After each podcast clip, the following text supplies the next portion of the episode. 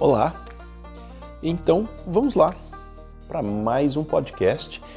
É, eu sei que esse podcast meu agora, do jeito que eu tenho feito ele, não é mais, não é tanto aquele podcast tradicional que tem a musiquinha no começo e aquele beat, aquele negócio todo e tal, mas pá, eu acho também que é, é mais simples assim. Eu chego, ligo, gravo e gravo da maneira que eu sou, da maneira que eu falo e é tranquilo. E eu espero que você sinta isso quase que uma conversa entre eu e você.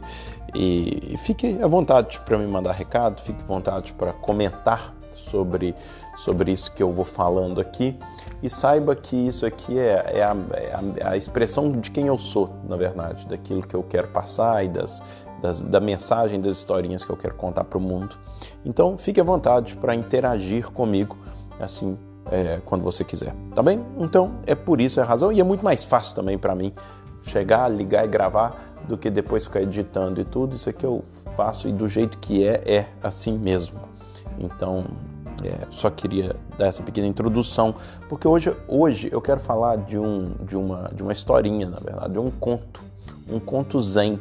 É, o Zen, na verdade, nada mais é do que uma, mais ou menos uma mistura do, do budismo com o taoísmo e forma, então, não é uma religião, é, eu diria mais um modelo de pensamento e, e, que é muito utilizado, sobretudo nos países é, orientais, tá bem?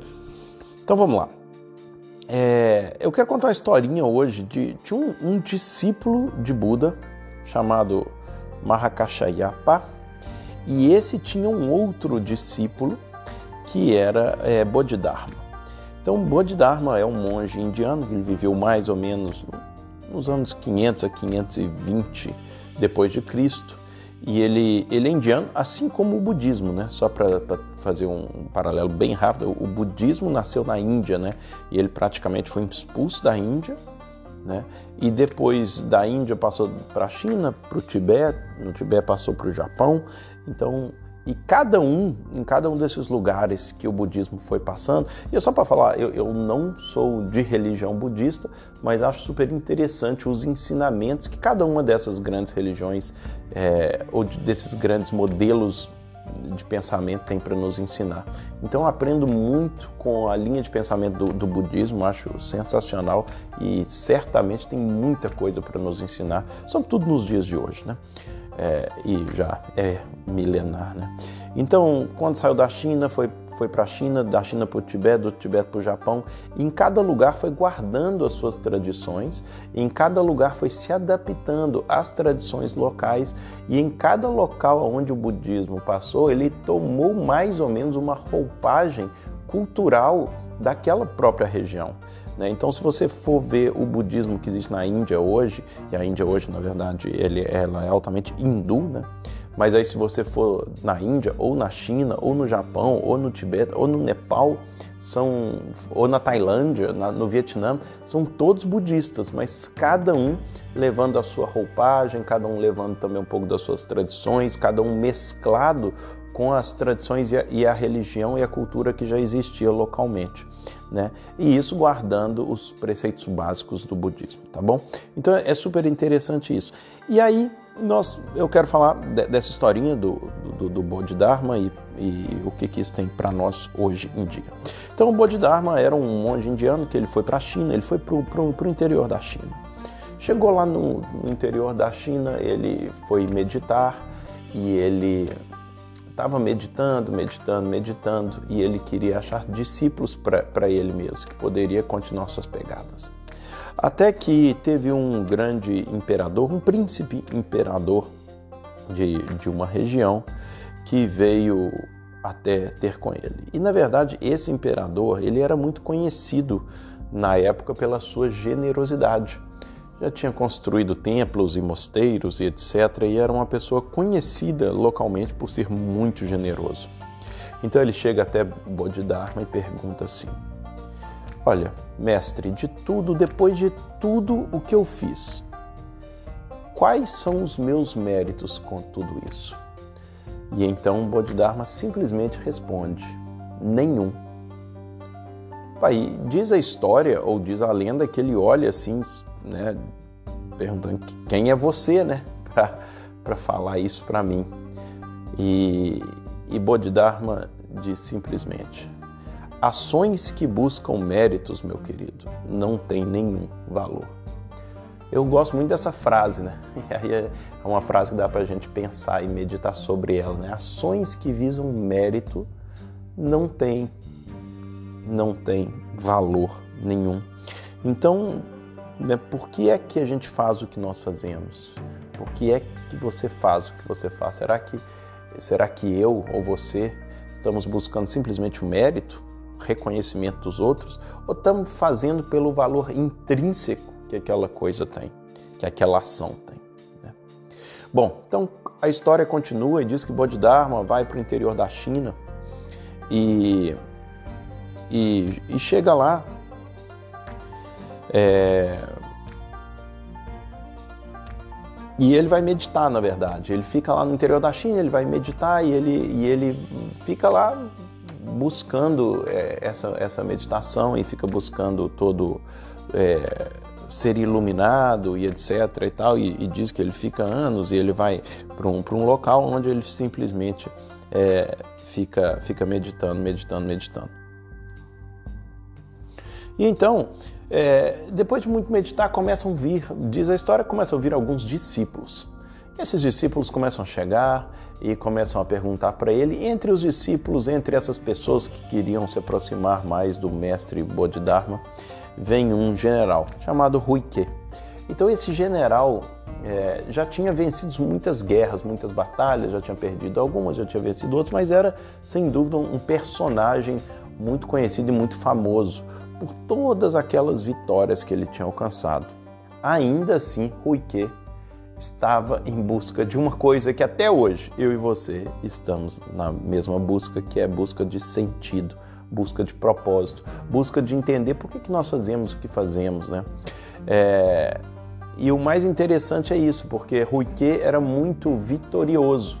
E quando você é um perdedor, quando você é um derrotado, nós podemos achar mais facilmente que está na vitória está o propósito, na vitória está o sentido e na vitória está a realização pessoal.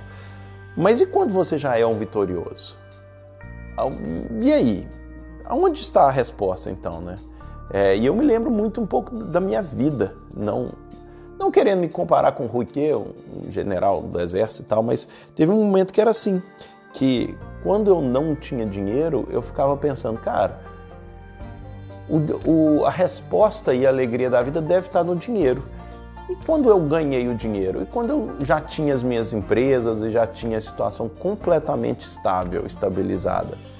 A partir daí, aonde que aonde que está essa resposta? Né? E isso a gente vê que, olha só como é que é uma busca mesmo milenar, né?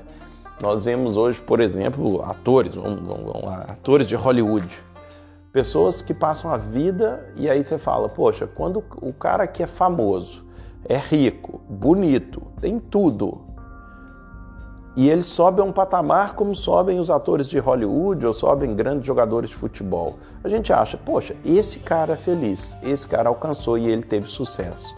No entanto, a gente vê constantemente essas pessoas que aparentemente têm tudo e, esse, e aparentemente são tão realizadas, completamente em depressão, sem um propósito de vida, completamente perdidos na vida e muitas vezes até cometendo suicídio, né? Então eu acho que isso é, é muito louco, porque quando você está em busca de alguma coisa, você busca a vida inteira alcançar tal coisa e de repente você encontra tal coisa e você vê que não é ali a resposta, aí é que você realmente fica completamente perdido, né? E então, esse general sentia isso. E ele sentia que ele tinha, apesar de ter ganho tudo na vida, ele ainda se sentia perdido. Então, acho que aí nós podemos fazer um paralelo à nossa vida, né? Então ele chega, finalmente chegou até onde estava Bodhidharma. E Bodhidharma simplesmente o ignora completamente. Diz a lenda, diz a tradição que Bodhidharma estava debaixo de uma árvore e nevava. E aí começou a cair neve e esse general Ruike simplesmente parou na frente dele. E Bodhidharma simplesmente o ignorava. Muito bem. E aí que, que acontece? A neve começa a cair, cair, cair, cair. Bodhidharma simplesmente em, em estado é, meditativo. É, o general fica ali, não arreda o pé, não sai dali de jeito nenhum. Então Bodhidharma pensa: se eu não, se eu não receber esse homem, ele não vai sair daqui. E, e diz a lenda, e tem uma, uma, uma, inclusive, uma figura, uma figura que mostra que a neve chegando até o joelho de Ruique, ou seja, a neve começava a cair e realmente estava tava cobrindo é, ele, cobrindo Ruique, e Bodhidharma simplesmente chega e pergunta para ele: Olha, então tá, me conta lá, o que é que você quer? O que é que você quer? Ao me procurar aqui, a, nessa, nessa busca da sua vida, o que é que você quer?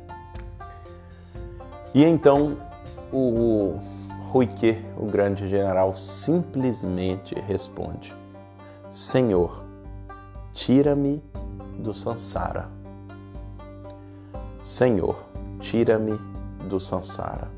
Sansara, se você não sabe o que é Sansara, segundo a tradição indiana, é a roda da vida. É a roda da noite e do dia é a roda onde nós nos colocamos e, e, e, ali dentro passa tudo. E essa roda vai rodando e assim vai rodando a nossa vida e de repente a gente olha e essa roda rodou e a gente está lá dentro e a gente não consegue ver do lado de fora e de repente a vida passa e a gente simplesmente estava dentro de uma roda viva, da roda da vida, a roda sem sentido, a roda que simplesmente roda sem um propósito. E ele pergunta: Tira-me do Sansara. Pelo que Bodhidharma simplesmente olha para ele e responde como um grande coach que era, certamente, diz: Quem te colocou nele? Olha que resposta brilhante, que resposta brilhante. Quem te colocou nele? E segundo a tradição, com essa resposta, Ruike se iluminou e ele percebeu que quem colocou ele mesmo na roda, nessa roda viva, foi ele mesmo. Não foi ninguém de fora que o colocou, foi ele mesmo que se colocou dentro do Sansara e que somente ele poderia sair dali, que não tem ninguém que pode fazer por ele, porque só ele se colocou ali e só ele tem o poder de, de, de se retirar, de sair dali. E eu fazendo um paralelo com os dias atuais, atualíssimos de hoje, em que a gente, o mundo está está em pausa por causa do coronavírus, é, nós vemos que nós criamos para nós um sansara mesmo. Nos colocamos mesmo ali nessa roda viva e de repente o mundo para, a gente olha assim, e agora? que nós vamos fazer? Porque tudo que nós sabemos fazer é simplesmente estar dentro dessa roda viva, girando, girando, girando, sem sentido de realização, sem um sentido de vida, sem um sentido para saber para onde ela está indo. E essa é a pergunta que eu te faço. Quem é que te colocou no teu sansara? E o que, que você vai fazer para sair daí? ou simplesmente você vai continuar girando, girando, girando, sem nenhum propósito. Meus queridos, fica aí a minha historinha do dia de hoje.